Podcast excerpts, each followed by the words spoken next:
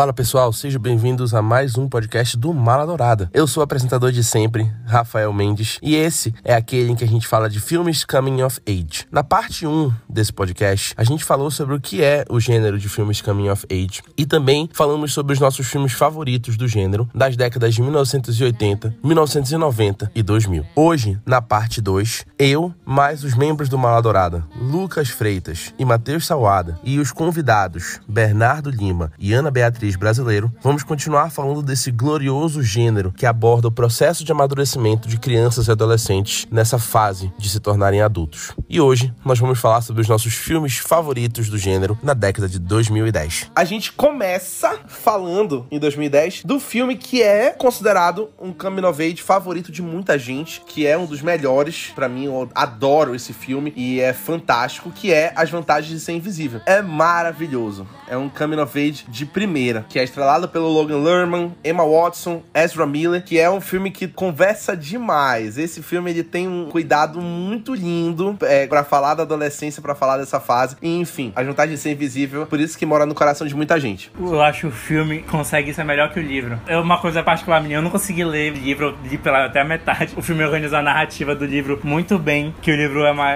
narrativa meio desmembrada, assim, meio. não é tão cronológico. O filme, eu consigo, acho que o filme consegue ser melhor que o, que o livro, cara. Eu acho muito bom esse filme. Eu acho que isso acontece porque o livro foi escrito pela mesma pessoa que dirigiu o filme, que é o Stephen Chbosky. Caralho, eu não sabia. Então ele escreveu o livro, depois ele dirigiu o filme baseado no livro que ele escreveu. Por isso que é uma adaptação tão fiel do, do livro. Nossa, eu não sabia. Gente, esse filme é. Ele e questão de tempo que o Rafael Mendes insiste em questionar todas as vezes que eu falo. São meus filmes favoritos, sério. Tipo, eu assisto várias e várias vezes durante o ano e, tipo, nunca me canso, nunca me canso. Eu lembro até uma época, acho que faz uns seis meses, um ano, sei lá, que eu falei pro pessoal do Mala Dourado que, tipo, eu assistia questão de tempo todos os dias, tipo, durante um mês. Todos os dias. Eu acho muito legal a vantagem de ser invisível, porque ele traz questões dentro da nossa vida que são muito presentes, sabe? Ele consegue lidar muito grande com o fato da depressão nos anos 2000, porque o filme não se passa em 2000, não se passa na década de 2010, mas se passa na década de 2000. Final de 90, início de 2000. Ele não deixa muito expresso, na verdade. A gente pode crer que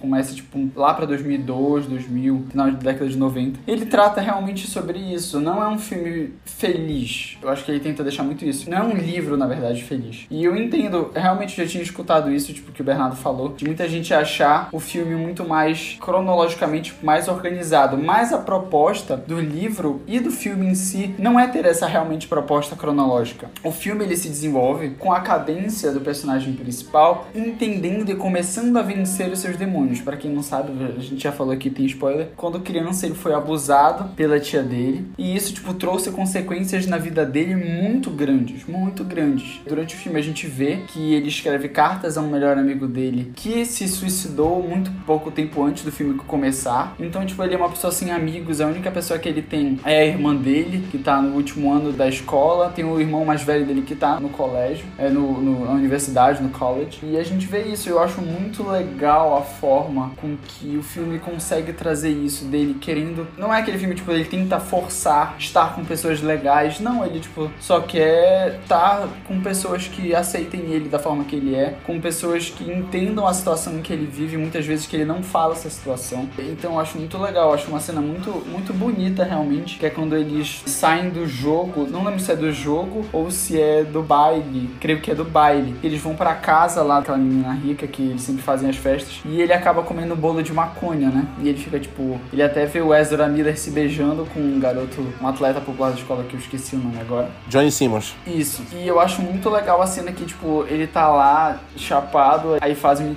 milkshake pra ele, e, tipo, eles descobrem que ele não tem amigos, que, tipo, ele tem problemas com depressão, já tentou se suicidar. Cara, eu acho muito legal, tipo, naquela cena que todo mundo levanta e, tipo, acolhe ele e ele consegue se sentir parte para mim, uma cena muito linda do filme. E o filme ainda continua, tipo, continua sendo isso, ele se apaixona. Tem aquela, aquela expressão de, tipo, ele começa a namorar, mas ele não gosta da mulher, da menina que ele tá namorando e, tipo, ele não tem um filtro, sabe? É muito engraçado, ele não tem esse filtro, tipo, ele é perdidamente apaixonado pela Emma Watson e, tipo, ele não tem questão, tipo, num, imagina, num jogo de verdade desafio, tipo, ele fala que ele gosta dela do lado da namorada dele, sabe? E acima disso, eu acho que no final do filme a gente consegue enxergar, enfim, ele é internado tudo, e, tipo, os amigos dele vão pra faculdade, mas ele consegue enxergar que não importa onde ele esteja, não importa o que as pessoas que ele estejam fazendo, fazendo, mas, pô, eles sempre vão continuar se amando, ele sempre vai continuar sendo amigo, ele sempre vai continuar sendo querido, sabe? É muito isso, sabe? Esse ato de libertação da gente estar não mais preso às amarras que muitas vezes a gente teve no ensino médio, de muitos estigmas que foram colocados que a gente provavelmente não ia ser nada, que a gente não ia ser uma pessoa bem sucedida, ou que a gente não ia conseguir o que a gente sempre quis ser, e tipo, essa amarra a gente falar, não, eu vou ser o que eu quiser ser. Eu vou ser o que eu quiser ser e não tem nada e ninguém que vai me impedir, sabe? Cara, que é lindo, Lucas, eu vou chorar, cara. Muito obrigado, muito obrigado. Esse filme é incrível. Eu só tenho um comentário para fazer sobre ele. É que eu acho muito legal o fato de que nesse filme a gente vê os três personagens principais amadurecendo dentro das Sim. suas histórias, Sim. né? Porque às vezes, tipo, a gente vê o protagonista passando por aquilo, mas o resto não é tão desenvolvido. E nesse não, os três amigos, eles passam por situações. Claro que o foco é no Charlie. Charlie, né? Sim. O foco é no Charlie, mas a gente vê também os outros passando por situações e, enfim, consegue se identificar ficar com eles. Então eu acho isso bem legal. E, tipo, não são problemas simples, sabe? Tipo, os três sofrem por problemas muito pesados. O Charlie, enfim, tem depressão, já tentou várias vezes se suicidar. Eu não lembro do personagem. Ah, o personagem da Emma Watson, ela foi abusada desde criança, sabe? Tipo, desde os 12 anos ela vinha sendo abusada. Tinha diversos namorados, tipo, nunca conseguia achar alguém que amasse ela. O personagem do Ezra Miller, que é gay e, tipo, tem vergonha. É muito legal isso. No final da década de 90 ainda era um período muito preconceituoso, que as pessoas tinham muito medo. Tanto que quando ele o namorado dele, o pai do namorado dele descobre que eles namoram, eles ficam, tipo, ele dá uma surra, né, no, no menino. Então, tipo, é muito pesado, sabe? Esse, o background dele de aceitação, de, tipo, eles estão realmente tentando construir quem eles querem ser. E como a sociedade, como o, o estigma ainda prende eles, sabe? Eu acho que é um filme muito rico. Eu, eu, eu cogito falar que tipo, é um coming of age mais importante, tipo, do século XXI. Eu acho que é o grande, sabe? Tipo, não tem nenhum filme que consiga falar e consiga consiga ser atual, a gente ainda consegue enxergar. Infelizmente eu tenho que concordar com o Lucas, eu acho que é muito disso, ele consegue abarcar muita coisa. Infelizmente por ser o Lucas, não pelo que ele disse. Muito obrigado, eu sei que todos me amam, muito obrigado. De nada aí, pessoal, mas sim, é porque ele consegue abarcar muita coisa, muita coisa sensível. E tem, eu acho que é uma coisa que tem outro, outros como uma vez. Tem um que não é muito famoso, não sei se vocês já viram, Nick Nora e Uma Noite de Amor e Música. É um filme, lá na frente, depois eu falo dele. Mas tipo aquele... Michael Cera e Cat Dennis. Michael Cera e Cat Dennis, esse mesmo. Tem um negócio da da música, a questão da música. Assim como no Nick Nora, eles correm atrás, no caso desse filme que eu tô falando, de um show, de um artista meio desconhecido. Eu acho muito legal que nas Vantagens de Invisível tem o um lance da música, deles procurarem a música. E eles não tem como procurar, que eles estão lá na década de 80, 90 que passa. Mas eles não tem Google, não tem como procurar. Eles, eles têm que achar numa rádio, ler numa revista. E é muito legal a, a cena clássica do final, que ele tá no carro, abre o braço e tudo, no túnel. Quando a Emma Watson fala que descobriu a música que ele tinha dito aquela vez, que ele tinha escutado aquela vez. E é um prazer muito grande do jovem descobrir aquela música, né? Que não sabe qual é, ou descobrir uma música nova. A relação com a música é muito legal. É um que tem em vários outros filmes, alguns até musicais, que são mais musicais do que Como Uma Vez, mas são de jovens. Eu acho é esse filme é muito bom mesmo. Esse filme, acho que realmente é um dos, talvez um dos Como Uma Vez, talvez o mais importante mesmo, por conseguir abarcar tudo isso. Vocês perceberam que a vontade de ser invisível é realmente muito marcante, não só pra equipe, mas para muita gente. Muito tocante aqui de falar. Algumas menções, tem menções honrosas aqui nessa década também, eu não poderia deixar de lado, como Moonrise Kingdom, que foi escrito e dirigido pelo Wes Anderson, que fala sobre um romance entre jovens que moram numa cidade e decidem fugir juntos, duas crianças, para viver esse romance. E esse filme é muito maravilhoso, eu adoro esse filme, eu acho muito bonitinho. E foi indicado ao Oscar de roteiro também. É lindo. E a gente também tem A Culpa é das Estrelas. A gente falou de John Green no começo, falar agora de John Green e A Culpa é das Estrelas, que é também um coming of age e baseado num livro que muita gente ama, muita gente já chorou, muita gente já sofreu assistindo A Culpa das Estrelas. Foi estrelado pela Shailene Woodley e pelo Ansel Elgort, que trata de duas pessoas com doenças terminais que decidem viver um amor mesmo com essa doença terminal. Nossa, eu adoro A Culpa das Estrelas. Mesmo sendo um romancezinho clichê, é bem clichêzão, mas A Culpa das Estrelas, maravilhoso. Não, mas eu acho muito legal que, tipo, foi um filme que a gente não tinha muito filme sobre câncer até aí, se vocês pararem pra pensar, ou, tipo, doenças terminais. O sucesso de A Culpa das Estrelas foi tão grande que, tipo, a gente, depois desse filme, tipo, a gente viu grandes filmes, tipo, falando sobre doenças terminais. Tipo, acho que o mais famoso agora dos últimos tempos foi, tipo, A Cinco Passos de Você. Que eram pessoas que, tipo, tinham seu romance datado, sabe? E, tipo, ainda mostravam essa história de amor. Mas eu acho que Culpa das Estrelas vai muito além disso. O ponto principal do, do filme em si é sobre a o que a Hazel Grace sempre fala, né? Quer deixar a marca dela no mundo. Ela não quer ser lembrada ao mesmo tempo que ela quer que as pessoas que ela ama lembrem dela. Eu acho muito legal isso e como o Gus consegue dar isso a ela, sabe? Que ela não consegue, ela acha que ela vai ser esquecida e o Gus não quer ser esquecido. E aí é tipo daí que vem isso, sabe? Tipo de tudo isso, enfim, diversas coisas. Ah, é um livro muito lindo, cara. Chorei todas as vezes que eu li. Ai, lindo. Temos um fanboy de John Green, como disse Baiana aqui no chat. Não, veja bem, não é não. Não, eu sou totalmente contra a cidade de papel. Tu é contra a cidade de papel? Sou, eu odeio. Odeio de todas as formas. Odeio de todas as formas. O Mas livro o e o filme, filme mas, tipo ou só o assim, eu não filme? gosto realmente, porque eu acho, ai não, é, ai não.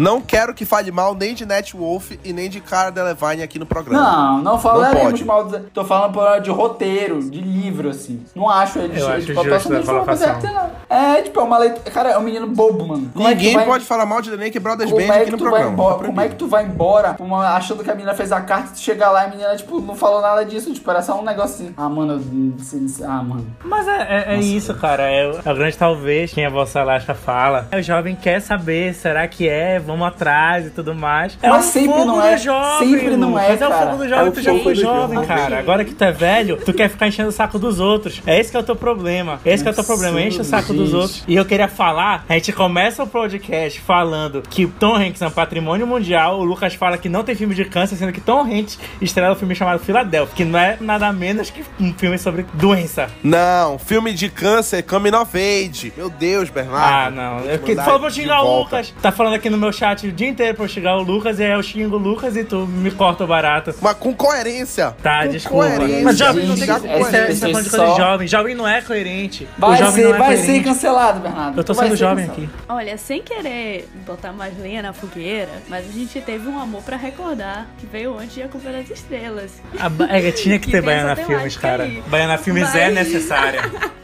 Calma, mas eu concordo com o Lucas que depois de A Culpa das Estrelas foi que veio a febre. Realmente foi depois da Culpa das Estrelas. A gente tem que concordar. Olha aí o Cirúrgica. Bernardo. Mano, Bernardo.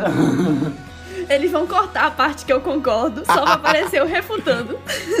Depois de A Culpa das Estrelas, a gente teve Boyhood, que foi indicado ao Oscar de melhor filme, melhor diretor, melhor roteiro, que também fala de amadurecimento. Só que o legal de Boyhood é, o Richard Linklater, que escreveu e dirigiu o filme, ele pegou os mesmos atores e filmou esses atores por 12 anos em momentos diferentes pra transmitir essa ideia de crescer. Então a gente vê os atores crescendo na vida real dentro do filme, que ele filmou várias cenas durante os 12 anos, cada cena em um ano desses 12. E aí a gente vê os atores, o Ella Coltrane, a filha do, do Richard Linklater, que é a Lorelai, crescendo junto com o Ethan Hawke, que é o pai, a Patrícia Arquette, que é a mãe. A gente vê eles crescendo e envelhecendo no filme de verdade, como eles cresceram e envelheceram na vida real. E isso foi muito legal, porque eu acho que nunca tinha sido feito no cinema antes um filme com essa complexidade que Boyhood foi, e ainda ser pra conversar com os jovens. Cara, eu acho muito legal. O Boyhood é muito de uma experiência, né, cara? É a experiência de ver o filme. É uma experiência real. É, e tipo, sem- não é um spoiler, mas tipo, ele acaba que foi, tipo, eu digeri depois dessa forma, né? Não sei como vocês digeriram no filme. Mas ele acaba, eu fiquei tipo, sim, qual o propósito? Ele não, não achou, tipo assim, que ele tava procurando, ele não conquistou o que ele queria. Mas, tipo, não é, é sobre isso, é literalmente a, a boyhood, é a juventude do garoto, essa coisa do menino aí crescendo e tudo mais, essa, essa fase, essas fases, assim. E é sobre isso, né? Eu acho que é muito sobre isso. E não precisa ter um final que faça muito sentido, que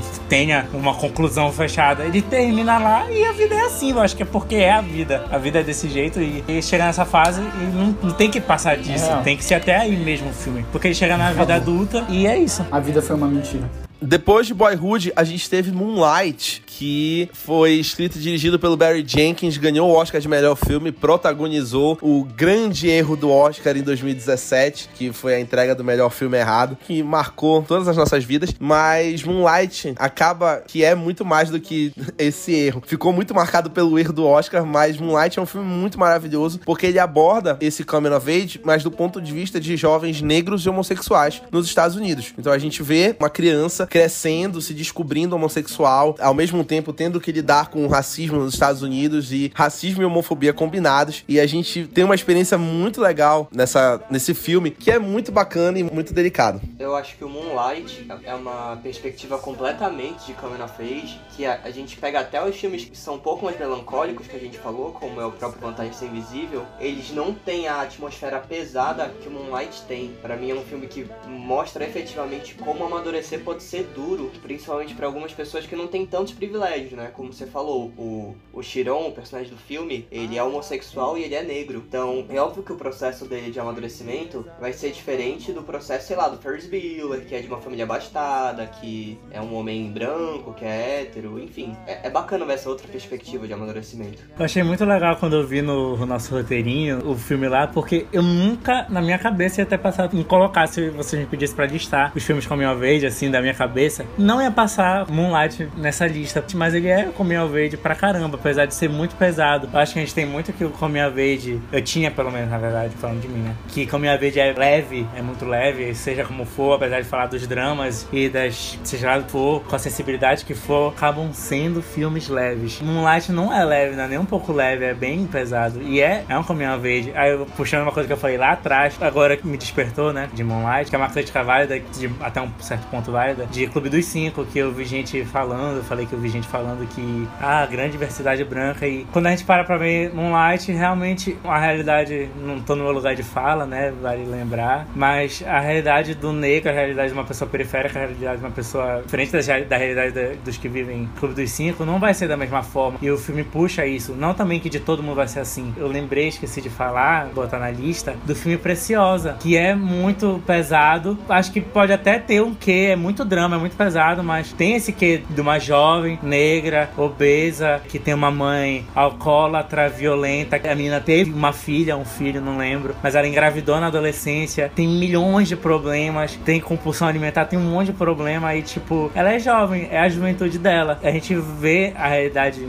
em outros em certos filmes, né, que tratam disso, a gente vê a realidade do jovem negro tratada de uma forma totalmente diferente que a gente vê, como o Matheus falou, a, de um jovem de família bastarda, branco e tudo mais, com todos os privilégios que tem. É, então fica também a menção rosa da década passada, eu acho, né, que é preciosa. E é isto. Depois de Moonlight, a gente tem Lady Bird, que é maravilhoso. Foi escrito e dirigido pela Greta Gerwig e estrelado pela Saoirse Ronan e a Benny Feldstein. Pra quem não sabe, Benny Feldstein é a irmã mais nova do Jonah Hill. Irmã do Jonah Hill, cara, incrível isso. De famílias, talento para fazer Coming of Ages. Foi o filme que popularizou o Coming of Age protagonizado por mulheres agora na década de 2010. Lady Bird é maravilhoso nesse sentido e gosto muito, porque é um filme muito leve e pesado ao mesmo tempo. Eu acho que a Greta Gerwig conseguiu criar essa atmosfera muito dual em Lady Bird. Eu amo Lady Bird. Eu preciso falar o quanto eu amo esse filme. Ou como, o, o quanto eu acho incrível como ela aborda a relação da Lady Bird com a mãe dela. Eu acho que para mim esse é o centro do filme, além do crescimento dela e tudo mais.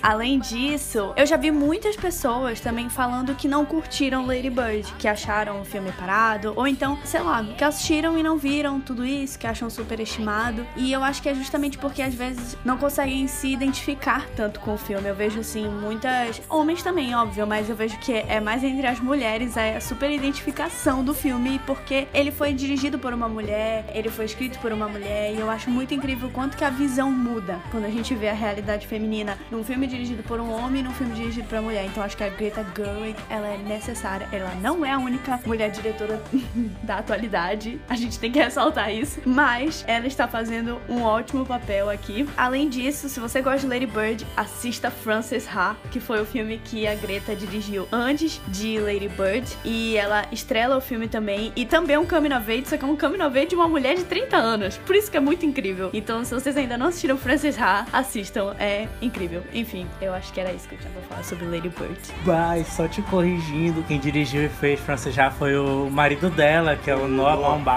Ah, é verdade. Ela só atuou. É verdade. Mas ela faz muito bem, é um filme muito legal e é muito divertido Frances já. Eu tô falando de Frances já, mas enfim, é, vale ficar a dica porque ele é, é curtinho, é divertido e é preto e branco e não é pesado. Mesmo sendo preto e branco. Tu falaste de mulheres diretoras, a gente vai falar lá na frente da Olivia Wilde, em Fora de Série, que é mulher diretora e é um filme muito bom, mas deixa pro seu momento. Cara, Lady Bird, pra mim, eu acho que é o meu coming of age favorito pela forma que eu me identifico com o filme. Antes eu tava até falando com o Rafa. Rafa, posso falar da minha vida, posso desabafar. Esse pode ser meu divã. Rafa fez um joinha, abriu um sorriso e falou: Claro que sim, meu amigo, claro que sim. Aí eu vou aqui falar, cara, o que eu gosto desse filme, a relação dela com Sacramento, com a cidade de Sacramento e o paralelo que eu faço com a minha vida, da minha mudança. Eu morei a minha vida inteira, praticamente 16 anos da minha vida quase. Eu morei na Vila dos Cabanos, em Barcarena. Não interior muito longe, mas é considerado interior, né? Aqui em Belém, o que não é, aqui no Pará, pelo menos aqui não é capital, é interior, praticamente, se não é da região metropolitana. Como ela lida com isso, caramba, a cena no final, que ela fala sobre dirigir pelas ruas de Sacramento, as mesmas ruas, os mesmos mercados, as mesmas coisas. A relação dela com a mãe é muito legal e, enfim, todo mundo se identifica, todo mundo em algum momento tem algum problema com os pais, alguma discussão, alguma coisa, e ela fala muito disso, fala muito do pai que tenta fazer as vontades, que, que é aquele que afaga, aquele que é o lado leve, digamos assim, da relação. Enfim, eu tenho uma relação muito especial. Eu acho que é o meu coming of age, assim, favorito em termos de drama, digamos assim. Tem, em termos de...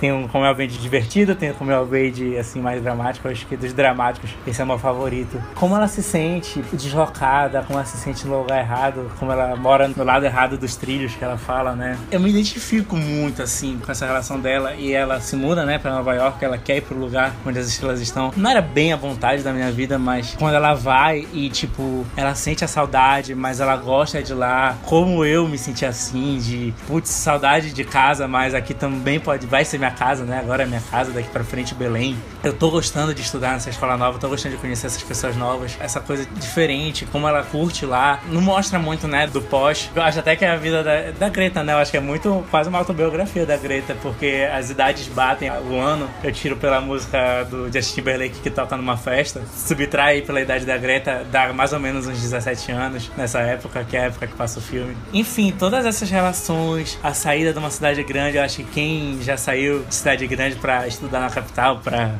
quem já se mudou, sentiu um pouco disso, de se sentir deslocado, de achar que Sacramento ou é Vila dos Cabanos, ou a cidade que tu moras antes, era o fim do mundo e ao mesmo tempo tu tem um carinho. Quando tu entra de novo, que eu fiz isso depois de muito tempo, eu fiquei muito tempo sem ir lá na Vila dos Cabanos. E quando eu fui de novo, já dirigindo com o meu carro, dirigi pela rua de Barcarena, passei pelo mesmo mercadinho, pela escola que eu estudei, passei pela mesma árvore, pelos mesmos lugares. Nossa, a vida bate diferente e bate diferente para ela e é o choque da realidade e aquele contraste do que era a tua vida jovem, do que tu viveu jovem, de uma coisa que foi tua vida inteira e do que vai ser a tua vida inteira daqui para frente, que é esse negócio, ela vai se mudar e a partir daí a vida dela em Nova York vai ser a vida dela. E quando eu me mudei, era muito assim. É a minha vida aqui em Belém, é a minha vida daqui para frente. Pode ser que eu volte, nunca sabe o futuro a Deus pertence, né? Mas não sei se eu volto pra Vila dos Cabanos uma, um dia pra morar ou não, mas caramba, minha vida daqui pra frente é, é, isso. E a vida da Lady Bird de lá pra frente vai ser aquilo. E Sacramento vai ser uma coisa diferente. Já é uma realidade que tá dentro dela, mas que não é mais a realidade dela. Como ela digere isso, como é um negócio tipo, putz, ela praticamente falou mal o filme inteiro de Sacramento e agora ela tá toda saudosista e ela tem um saudosismo muito no presente também, coisas que não são do jeito que ela gostaria que fosse. O fato dela não ser a garota popular, vários dilemas que, tipo, rolam também em todo lugar, que rolam em todo lugar, apesar de não ser, apesar de grande o lugar onde tudo acontece, tem os mesmos dilemas. Os jovens são, sofrem muitas coisas, é o que a gente falou lá no começo. O dilema do jovem é o dilema de quase todo jovem. E, enfim, eu gosto muito desse filme e me, me pega muito nesse lado da Sacramento é minha Vila dos Cabanos, Sacramento e Vila dos Cabanos é a mesma coisa, literalmente, para mim. Então, é isso, essa é a minha colocação sobre o filme. Brincadeira, não é a mesma coisa não, nada a ver, Deus o livre. Eu acho muito bacana como a gente tem filmes que tocam cada um mesmo. O Lucas falou extensamente sobre as vantagens de ser invisível, tu falaste agora sobre Lady Bird, eu falei sobre Superbad. Grande comparação, né? Nossa, as vantagens de ser invisível, Lady Bird, Superbad, uau, que coisa, né, Rafael? Você tem muitos problemas, vá pra terapia. E eu acho muito bacana como realmente os filmes Coming of Age, eles cumprem com essa tarefa de tocar, né? De conversar. Acho isso bem legal. Indo pra reta final agora, a gente fala de Me Chame Pelo Seu Nome, que é maravilhosíssimo. E eu adoro esse filme de cabo a rabo. Tudo, até a trilha sonora do Sufjan Stevens é maravilhosa para mim. Me Chame Pelo Seu Nome. Eu gosto muito desse filme, eu gosto muito do Timothée Chalamet. Ele tem aquela cara de pastel em todos os filmes, mas nesse filme parece que funciona a cara de pastel. Eu também gosto muito do Armie Hammer nesse filme, apesar dele ser canibal na vida real, mas eu gosto dele nesse filme. O que eu gosto de Me Chame Pelo Seu Nome é que eles não tratam a questão da homossexualidade como um tabu, como algo que é Um assim, nossa, que polêmica. Exatamente. Eles tratam como se fosse um romance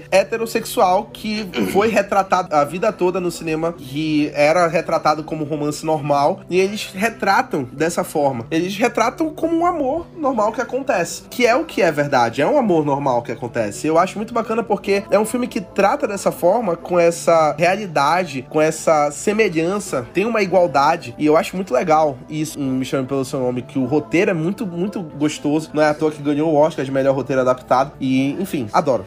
Eu também adoro. E eu acho muito interessante também o tipo de amor que ele retrata no filme, porque percebe que não é um amor bonito, não é um amor que deixa as pessoas que sentem ele felizes. É um amor que machuca, é um amor que magoa, é um amor que desgasta, porque tu percebe que eles estão o tempo todo é, esbaforidos, cansados do que eles sentem um pelo outro. É uma perspectiva muito jovem também, parando pra pensar. Isso do cara que é apaixonado, que se dedica, que é trouxa, seja por homem, por mulher, Smoke. Enfim, é como eu tava conversando com uma amiga minha. Eu acho que se um alienígena viesse aqui pra Terra e perguntasse seres humanos o que, que é o amor, a gente ia mostrar esse filme. Tipo, olha, amor é essa merda aqui, entendeu? Perfeito, como o Bernardo falou, é um amor de despedida. Perfeito. É, eu queria falar sobre como eu acho o final desse filme genial. O final dele, pra mim, é o que torna ele ainda mais bonito, é o que caracteriza ele como um coming of age. E se não tivesse aquele final, talvez não seria tanto, mas é justamente a jornada do Hélio em superar aquele primeiro grande amor arrebatador que todo mundo passou na vida e que todo mundo vai superar, ou nunca vai superar, mas que sempre vai Nossa, ter aquela. pesado a gente...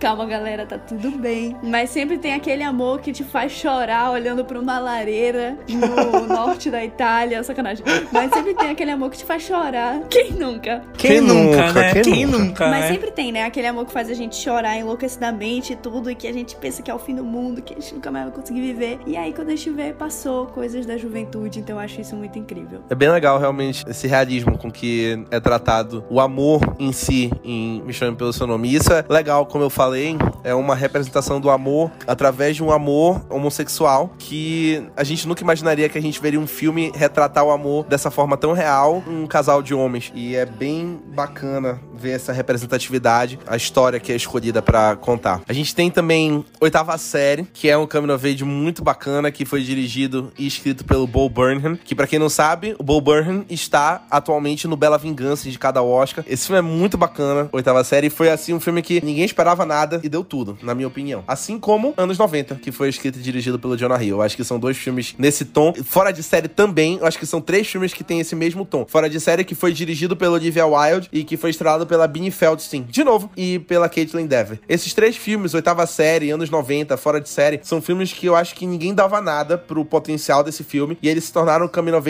fantásticos e maravilhosos no fim das contas. Anos 90, pra quem não sabe, foi o filme que me fez entrar pro Mala Dourada. No processo seletivo eles pediram pra entregar críticas pro perfil e eu entreguei justamente de anos 90. Assim, é um filme maravilhoso, é um filme com uma fotografia muito boa, com um roteiro muito bom, mas ele traz uma coisa que eu não vi nos outros filmes, que é justamente um exercício de raciocínio sobre masculinidade tóxica. Nesse filme, o moleque tem que amadurecer, o moleque precisa virar homem, mas o que é o virar homem pra sociedade que a gente vive? O cara começa a usar droga, inicia a vida sexual dele sem estar preparado pra isso, o cara começa a bater nos outros, o cara começa a ser extremamente ignorante e veja bem, é um moleque de 13 anos fazendo tudo isso. É um filme que também não é tão leve, não é tão gostoso de se assistir, mas traz muito essa discussão, tipo, queremos que os meninos virem homens? Beleza, mas que tipo de homens nós queremos que eles se tornem? Homens que são violentos, que são agressivos, que usam drogas, que bebem, que não conseguem falar eu te amo pro pai, pro melhor amigo, que não conseguem ter uma boa relação com, com outros homens ao redor deles. Pra mim é um filme que ganha muito nesse sentido.